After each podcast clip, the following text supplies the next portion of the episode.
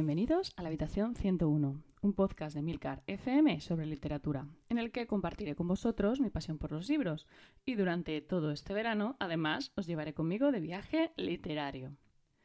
Y hoy nos vamos a, ir hasta un país eh, por el que creo que más de uno siente curiosidad. Hace una semana lancé una encuesta en Twitter y Telegram para ver qué libro me, empezaba y este ganó por goleada en ambas redes. Así que bueno, supongo que, tenéis cierto interés en, este país.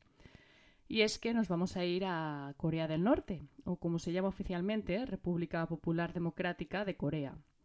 Un país al que pocos turistas se han aventurado a ir, de hecho diría pocos extranjeros en general, y no es que no se pueda visitar, que sí, lo, ofrecen pocas agencias de viajes y las condiciones son bastante inflexibles, pero es posible visitarlo en viajes organizados desde Pekín por unos 2.000 euros por, por semana.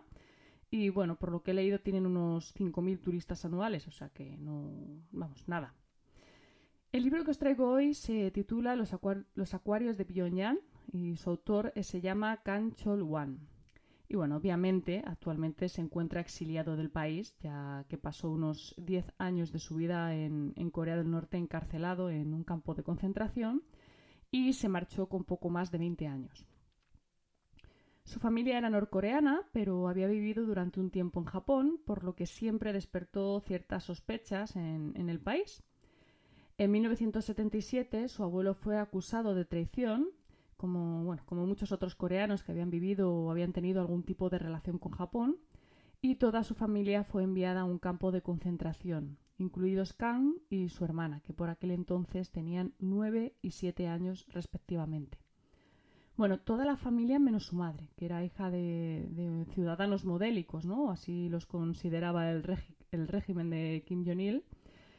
Y bueno, se libró del, del campo de concentración pero fue apartada de su familia y además la obligaron a divorciarse y a renegar de ellos, de, su marido y de sus hijos. Vamos, que tampoco fue ningún premio. En la novela, básicamente, eh, Kant cuenta su, experiencia, ¿no? Con la ayuda del escritor francés Pierre Rigaud, que hace como una pequeña presentación al inicio de la novela, contando un poco en qué colabora exactamente en el libro. Khan eh, relata lo que vivió en Corea del Norte. Es un testimonio bastante valioso si tenemos en cuenta el grado de hermetismo de este país asiático. Y bueno, empieza contando su, infancia acomodada en Pyongyang, eh, ya que él pertenecía a una familia con una muy buena posición económica. También debido en parte a que, mm, a que parte de esa misma familia seguía viviendo en Japón. Y bueno, eh, después eh, cuenta un poco su paso por el campo de concentración cuando era tan solo un niño y finalmente pues su huida del, país. La experiencia de Canchol One es devastadora, o sea, es quizás aún más dura al pensar que pasó por todo aquello siendo apenas un crío pero en general todo lo que cuenta, trabajos forzosos, hambruna, enfermedades, bueno, todo es horrible. Me marcó especialmente un párrafo en el que habla sobre cómo las ratas que abundaban en el campo de concentración salvaron su vida, porque durante muchos años fueron la única carne que él, que él pudo comer, entonces eso le, salvó de, de muchas enfermedades. Bueno, cuando su abuelo murió, la, familia fue liberada.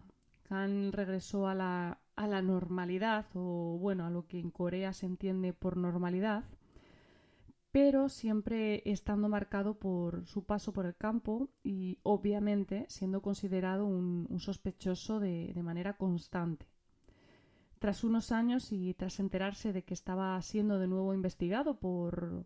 bueno, de nuevo no porque nunca había dejado de serlo, pero bueno, estaba siendo investigado por por escuchar ilegalmente una radio surcoreana.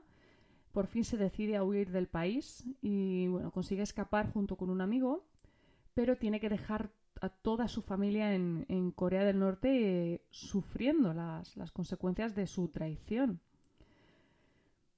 Es muy interesante también en este punto de la historia ver el contraste sobre lo que Kang Chon-wal conocía y lo que descubre, o sea, cómo se sorprende al llegar a China y descubrir que allí existen libertades que él no alcanzaba ni a imaginar.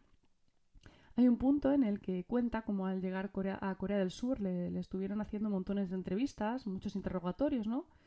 en los que se cuestionaba en parte la veracidad de su relato. Y bueno, hay una frase que él dice que es algo así como que no se jugó la vida ni puso a toda su familia en riesgo para ir a Corea del Sur a, a contar mentiras. Es un libro, desde luego, para leer y sobre todo para digerir, para conocer una realidad, al menos la, la realidad que vivió Kang Chon-wan, que ya os digo que no es una lectura fácil, no es una lectura agradable y desde luego es mucho más sencillo vivir sin conocer ciertas realidades. Me, me, estáis echando mucho en cara, me está diciendo mucha gente que estoy contando historias muy tristes. No sé, supongo que al final hay realidades, sobre todo en, en este mundo que parece un poco indiferente a ellas, que son duras, son, son complicadas y a veces es como mejor eh, cerrar los ojos, ¿no? Os he traído muchas historias como esta durante este viaje, historias que no me gusta tener que leer, porque yo de verdad os lo aseguro, preferiría que nadie tuviera que contar este tipo de historias. Pero son historias que están ahí, que existen y que en algún lugar son, son una realidad. Y no sé, solo porque alguien haya, haya tenido que escribirlo, creo que es necesario que nosotros lo leamos. Muchísimas gracias por el tiempo que habéis dedicado a escucharme. Espero vuestros comentarios en nuestro grupo de Telegram, t.me barra habitación 101 y como siempre, dejo los comentarios abiertos a sugerencias, países y libros para incluir en este viaje. Leed mucho y recordad, nos encontraremos en el lugar donde no hay oscuridad.